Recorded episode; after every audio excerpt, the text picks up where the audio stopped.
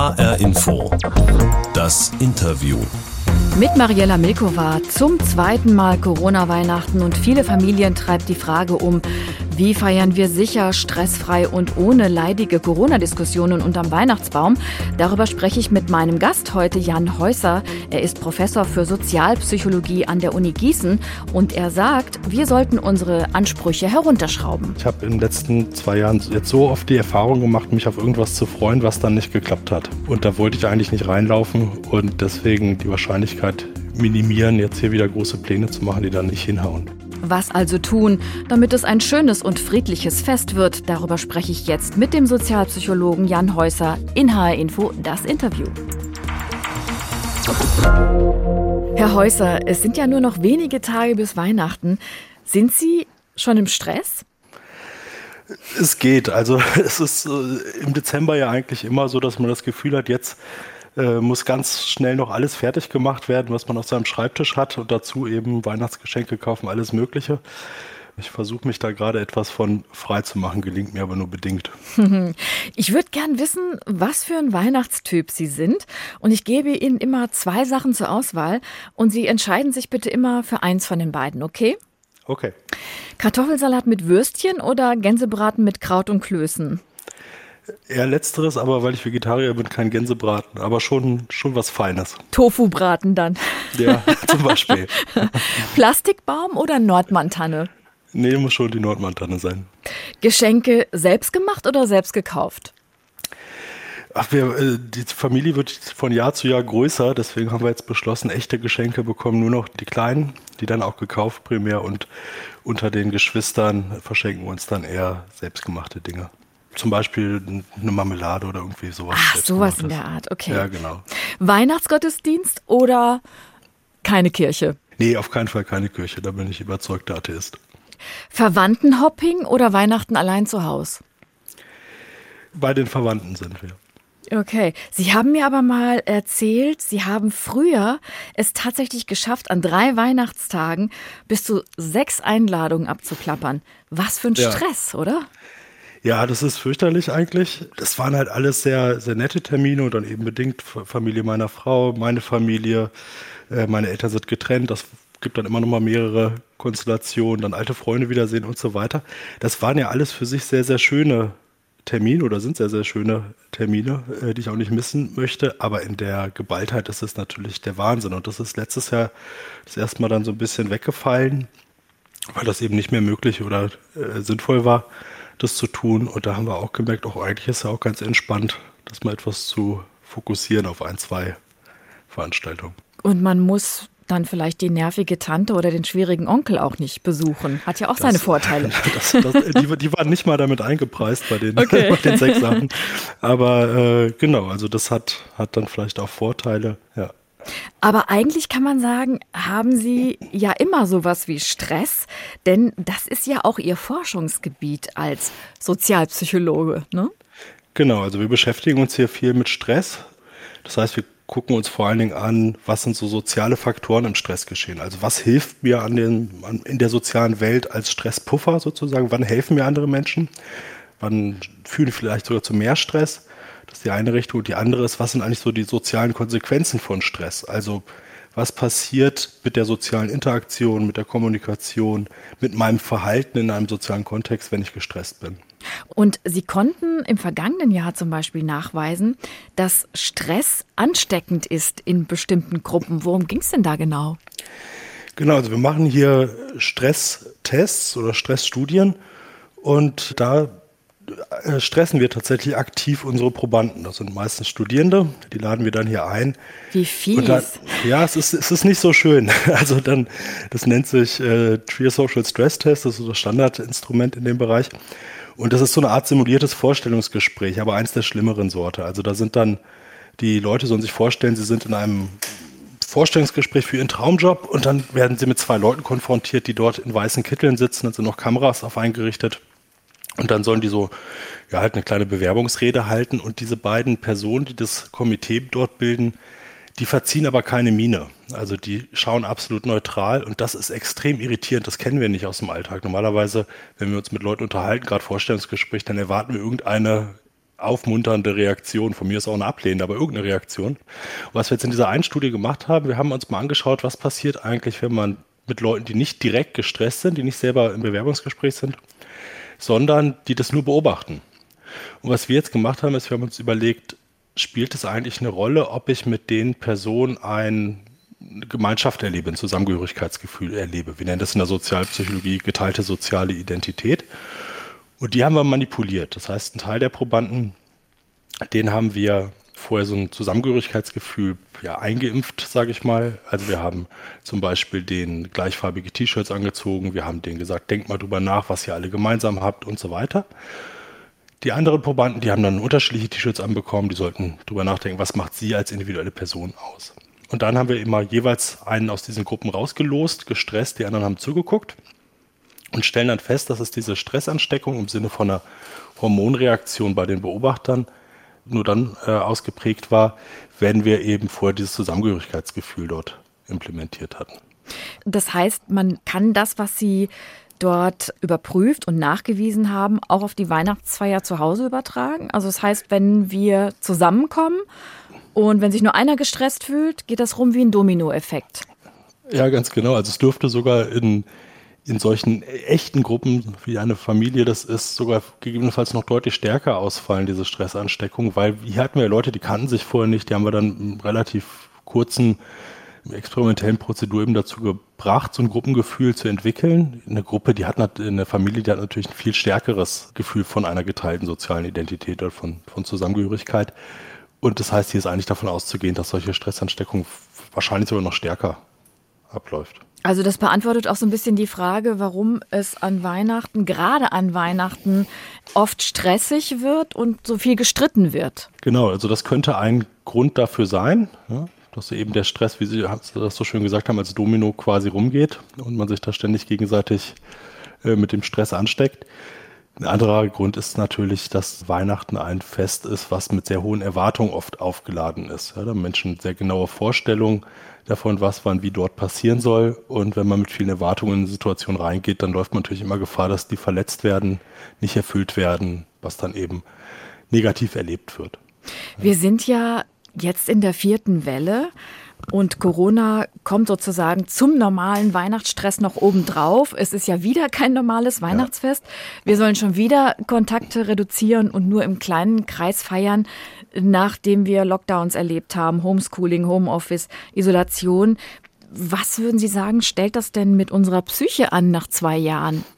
Ja, das ist vielleicht wirklich das ganz perfide an dem Coronavirus. Das ist ja auch ein sozialer Virus oder ein Psychovirus, muss man fast sagen, weil wir wissen eben aus der sozialpsychologischen Forschung, dass es für unser Wohlbefinden ganz, ganz wichtig ist. Der Mensch ist ein soziales Tier, dass es für uns eben ganz wichtig ist, uns mit Menschen zu umgeben, die uns wichtig sind, die, die wir lieb haben.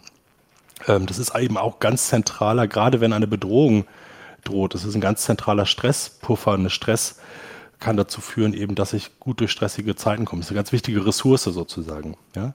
Mhm. Und äh, jetzt sind wir in einer eben so stressigen, bedrohlichen Situation, jetzt schon seit bald zwei Jahren, und diese ganz wichtige Ressource, die wir sonst immer haben, die wird uns jetzt eben nicht nur verwehrt, ne, im Sinne von Kontaktbeschränkungen, die wir diesmal eben ja äh, offiziell so nicht haben, aber im letzten Weihnachten, die wird uns so äh, verwehrt als Ressource, und gleichzeitig, was ja eben noch schlimmer ist, geht sogar die Gefahr jetzt plötzlich von den Menschen aus, mit denen wir uns umgeben. Ja? Wenn ich mich mit Leuten treffe, dann besteht die Gefahr, dass ich mich anstecke. Wenn ich mich nicht treffe, besteht nicht die Gefahr, dass ich mich anstecke. Das heißt, eigentlich jetzt, wo wir das besonders bräuchten, wo es besonders wichtig wäre, ergibt sich aus dieser Ressource eine Bedrohung. Und das ist natürlich extrem perfide und läuft sozusagen ganz vielen psychologischen Grundbedürfnissen entgegen. Also wir spüren schon, dass es in diesem Jahr vielleicht wieder kein perfektes Weihnachtsfest wird. Und damit spielen ja auch so einige Werbespots, die immer zu Weihnachten auftauchen. Also gerade in diesem Jahr äh, haben auch einige Discounter wieder ihre Weihnachtspots produziert. In einem Spot zum Beispiel fragt der Sohn seine Mutter, was wünschst du dir eigentlich dieses Jahr? Und sie antwortet ganz anders, als man es erwartet, dass der Sohn nicht immer nur zu Hause rumhängt, dass er Party macht, seine erste große Liebe trifft und dann sagt sie noch, dass du deine Jugend zurückbekommst. In einem anderen Spot geht es um einen alleinerziehenden Vater, einen Straßenbahnfahrer, der an Heiligabend Dienst hat und deswegen gibt es Streit mit dem Sohn. Dann versöhnen die beiden sich aber doch noch. Also ziemlich gefühlig das Ganze. Aber ja. trifft es trotzdem so ein bisschen die Gefühlslage? Das ist, glaube ich, gut gemachte Werbung. Also die ist sehr gefühlig, sagen Sie richtig, aber wann sollte man kitschige Werbung machen, wenn nicht zu Weihnachten? Also da wird dann das, glaube ich, verziehen. Und die macht ja aus, eine gute Werbung macht ja aus, dass die Stimmung aufspürt und nachspürt. Und das ist hier, funktioniert hier eben sehr gut. Also da drückt sich ja eben auch dieses tiefe Bedürfnis nach dem sozialen Zusammensein aus in beiden, beiden diesen angesprochenen Werbespots. Also dieses diese lange Verletzung, die wir jetzt schon erleben, dem Bedürfnis nach sozialem Anschluss, das macht sich eben zunehmend jetzt bemerkbar. Mhm.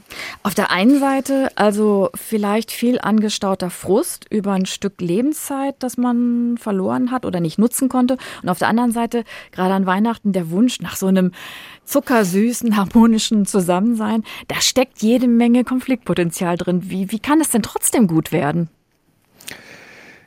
Ja, also das ist vielleicht auch wieder für unterschiedliche Personen, unterschiedliche Situationen, was auch in diesen Werbespots da ganz gut klar wird. Eigentlich bestimmte Dinge. Für mich ist das jetzt das 40. Weihnachten. Da kann ich sagen, okay, wenn das jetzt nochmal so etwas auf Sparflamme ist, das kann ich ganz gut verkraften. Viele Dinge, Beginnsstudium, Abschlussschule und so weiter, die macht man nur einmal im Leben. Und das ist natürlich, äh, da kann man nicht sagen, das, das holen wir danach oder holen das auf. Ja? Also ich würde sagen, für mich kann das als Strategie jetzt funktionieren, zu sagen, gut, dann ist es dieses Jahr halt ein bisschen anders. Hoffentlich wird es nächstes Jahr wieder wie gewohnt oder wie gewünscht. Also das Prinzip Hoffnung. Prinzip Hoffnung greift da. Und das andere ist, glaube ich, was man machen kann, ist, ich hatte ja schon gesagt, der Weihnachten ist so mit so hohen Erwartungen oft aufgeladen, dass man sich da vielleicht versucht, ein Stück weit von zu lösen. Ich habe wir sind zum Beispiel dieses Jahr sehr, sehr spät erst in die konkretere Planung. Was machen wir eigentlich? Wann, wie, mit wem eingestiegen? Machen viele so, jetzt, ja, weil, ja, weil, weil sie sich auf die Lage einstellen wollen. Auf, auf die Lage einstellen. Was mir aber fast noch wichtiger war, ist, ich habe in den letzten zwei Jahren jetzt so oft die Erfahrung gemacht, mich auf irgendwas zu freuen, was dann nicht geklappt hat. Und das fand ich extrem unangenehm. Urlaube oder ähnliches, was da nicht zustande gekommen sind.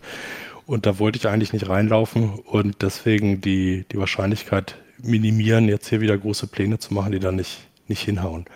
Und ich glaube, man muss sich eben auch bewusst machen, was macht es denn im Kern aus? Und im Kern geht es nicht darum, das beste Geschenk zu haben oder das leckerste Essen, sondern halt eben wirklich eine gute Zeit mit den Leuten zu verbringen, die einem wichtig sind. Dafür bedarf es eigentlich nicht, nicht so großer Planung. Dafür bedarf es vor allem Absprachen, mit wem man sich wann trifft. Und das geht ja auch noch relativ kurzfristig. Jan Häuser ist heute zu Gast in H-Info das Interview. Er ist Professor für Sozialpsychologie an der Uni Gießen. Und wir wollen jetzt noch ein bisschen mehr über Sie erfahren. Wir packen ja für jeden Gast etwas in unsere Interviewbox. Die habe ich hier neben mir. Das ist unser Ritual in der Sendung. Und da wir per Internet zusammengeschaltet sind, würde ich die Box jetzt mal für Sie öffnen, okay? Und Sie okay. hören, was da für Sie rauskommt.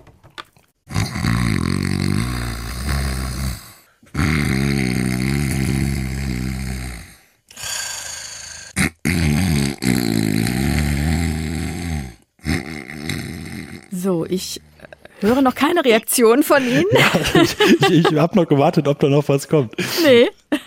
Okay. Warum habe ich Ihnen das in die Box gelegt?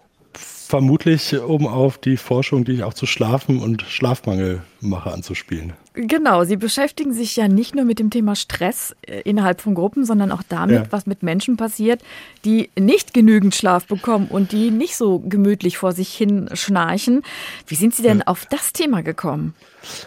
Ja, eigentlich aus einer persönlichen leidvollen Erfahrung nach der Geburt von meinem Sohn äh, habe ich dann sehr handfeste Erfahrungen mit dem Thema Schlafmangel gemacht. Hm.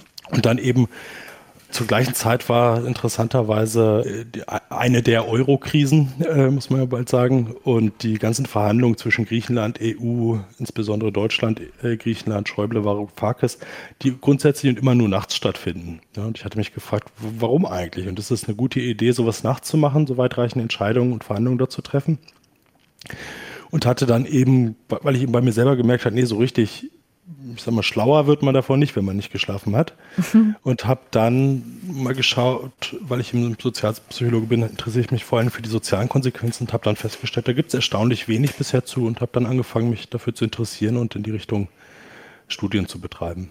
Klingt so, als würden Sie Ihre Forschungsthemen einfach so aus der persönlichen Erfahrung heraus entwickeln. Sind Sie da so als der junge Professor Jan Häuser, 40 Jahre, haben Sie eben gesagt, einfach so cool und machen das oder ist das typisch für Ihr Fach? Das bietet sich für es ist nicht unbedingt typisch, es bietet sich aber für mein Fach sehr an, finde ich, weil wir eben die Wissenschaft vom Verhalten und Erleben der Menschen sind, das ist die Psychologie. Ja, und Menschen sind wir eben selber und umgeben uns mit Menschen. Das heißt, man will letztlich etwas Phänomene beschreiben und erklären, die einen begegnen und selber auch betreffen.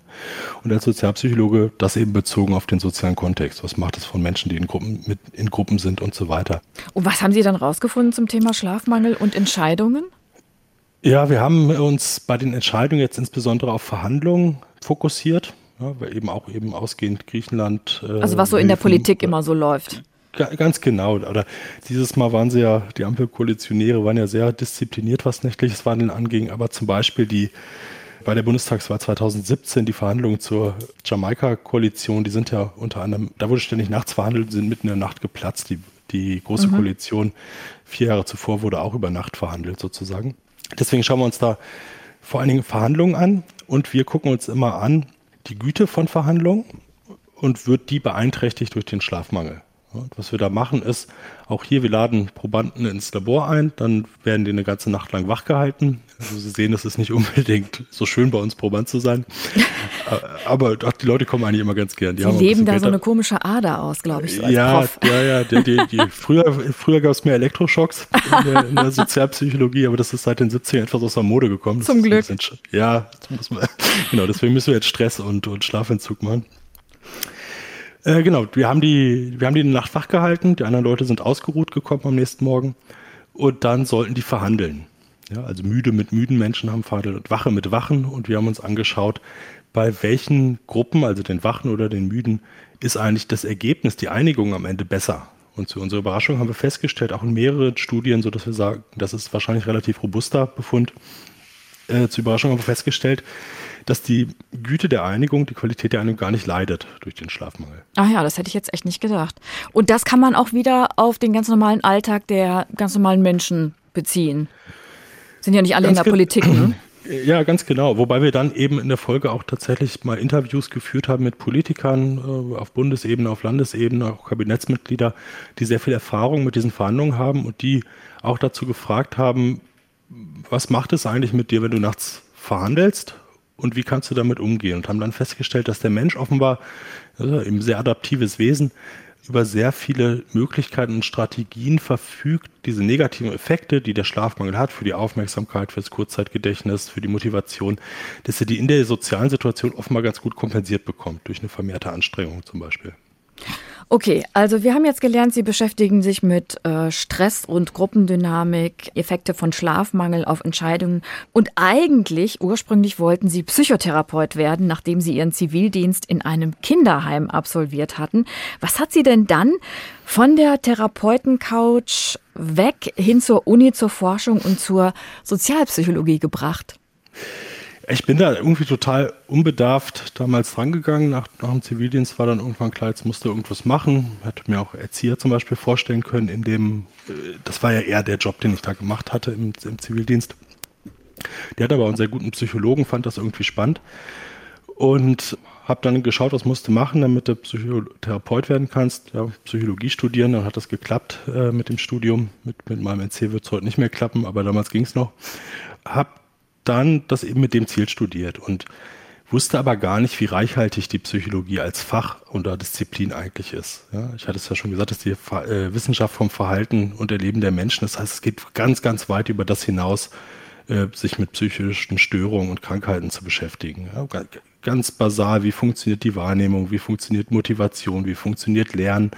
Und ein Teil, der mich besonders angesprochen hat, war eben genau dieser sozialpsychologische, eben wie funktioniert der Mensch eigentlich als soziales Tier. Ja, wie tickt der? Was macht das mit uns, wenn wir mit anderen Menschen umgeben sind? Was macht das mit uns, dass wir Rücksicht nehmen müssen auf andere, andere Menschen in unseren Entscheidungen? Warum ist das so eigentlich so ein tiefes Bedürfnis, mit anderen zusammen zu sein und so mhm. weiter? Ja, spannend. Vielleicht kann man das auch so sagen, Sie therapieren nicht den einzelnen Menschen, sondern äh, gucken so ein bisschen auf das Miteinander in der Gesellschaft. Genau, also die Forschung, die wir machen, die ist, glaube ich, schon als Grundlagenforschung zu verstehen. Aber dadurch, dass wir so diesen Alltagsnähe haben oder sehr nah dran sind an Alltag, Alltagsphänomen können wir das, glaube ich, auch auf viele Situationen übertragen und eben auch darüber informieren, was könnte da eigentlich los sein.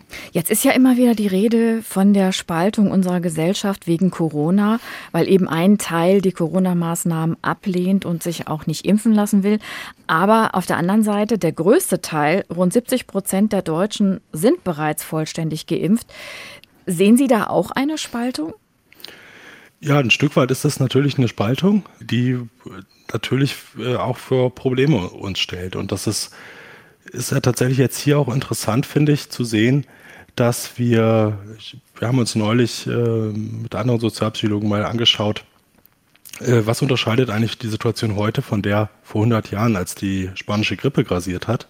Und es ist ja Wahnsinn, was wir heute eigentlich für mehr Möglichkeiten haben. Allein wir haben Impfstoffe, wir haben Tests, wir haben elektronische Möglichkeiten, die Kontakt auf Entfernung, auf physische Distanz ermöglichen und so weiter.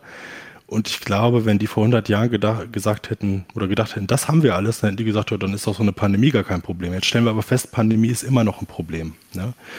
Und ich glaube, was dann eben eine Rolle spielt, ist, die, die besten Maßnahmen, die besten Impfstoffe, die funktionieren natürlich nicht, wenn die nicht angenommen werden, ne? wenn es psychologische Hindernisse gibt, das zu tun. Und deswegen werden, glaube ich, diese psychologischen Faktoren gerade immer wichtiger, wo wir sozusagen die technologische, medizinische Seite zunehmend gelöst bekommen.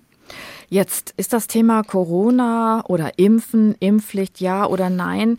Das ist ja heikel und es ist auf jeden Fall ein Streitthema über das man sich aber möglichst nicht unterm Weihnachtsbaum streiten sollte, oder?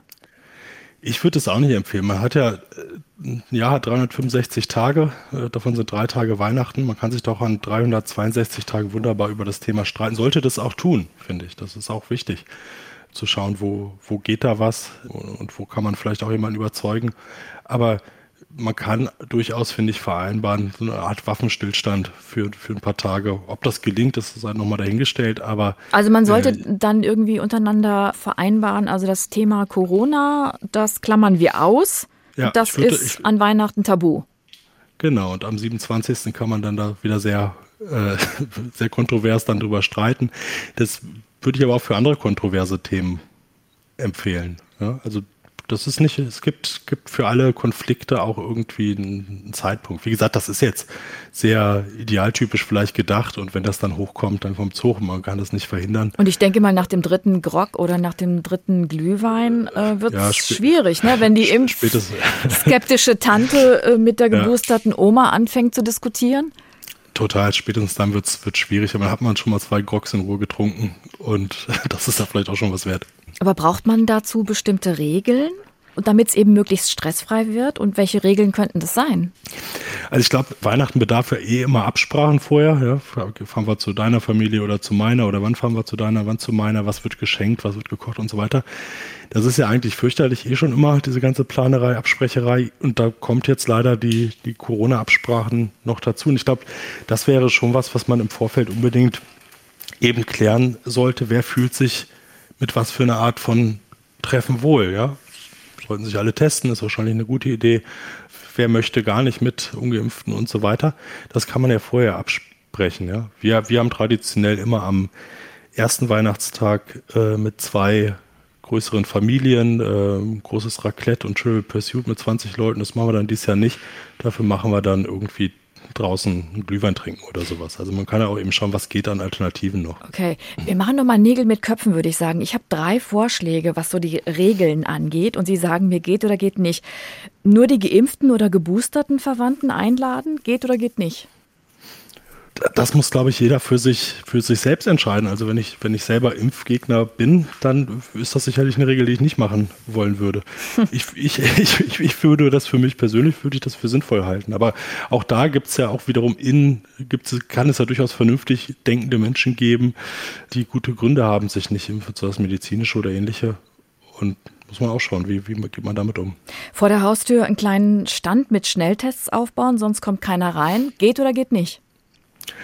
Ja, ich glaube, es muss vielleicht nicht ein, nicht ein Stand sein, aber das ist was, was äh, ich, ich für hoch sinnvoll erachte, was wir auch machen werden, dass jeder sich testet. Aber vor der Haustür ist es ja fast schon zu spät, optimalerweise jeder zu Hause, bevor man sich trifft, weil sonst hat man ja das Drama vor der Haustür. Das will man ja auch nicht haben. Sich einfach zu Weihnachten wieder zusammenschalten per Video, also nur online feiern, haben wir zum Beispiel gerade auch so in der Redaktion gemacht. Geht oder geht nicht?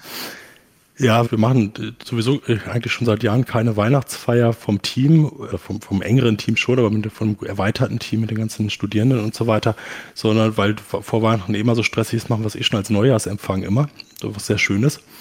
Und den werden wir, haben wir letztes Jahr online gemacht, werden wir dieses Jahr auch online machen, weil das dann eben doch zu viele Leute aus zu vielen Ecken sind und ich dann doch das online besser fand, als gar nichts zu machen. Ja, aber ich habe mittlerweile wirklich das Gefühl, diese Online, das kann zwar viel ersetzen, gerade im Arbeitskontext, aber eben auch nicht alles. Und oftmals habe ich dann auch keine Lust, so eine ja, auf Teufel komm raus Lösung dahin zu biegen, die, die das eben dann vielleicht gar nicht so erfüllt, was da das, das eigentliche Bedürfnis ist.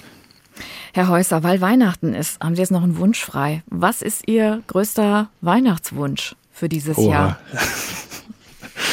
Ja, ich glaube, den teile ich da mit ganz vielen Leuten, dass der ganze Mist dann nächstes Jahr auch mal möglichst schnell vorbei ist.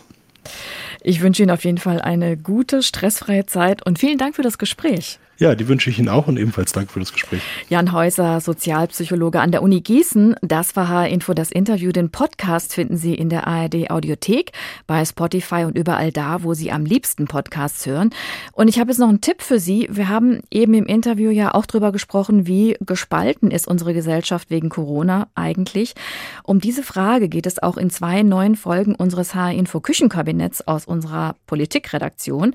Auch diese Sendungen finden Sie natürlich in Ihren Lieblings-Podcast-Kanal. Mein Name ist Mariela Milkova.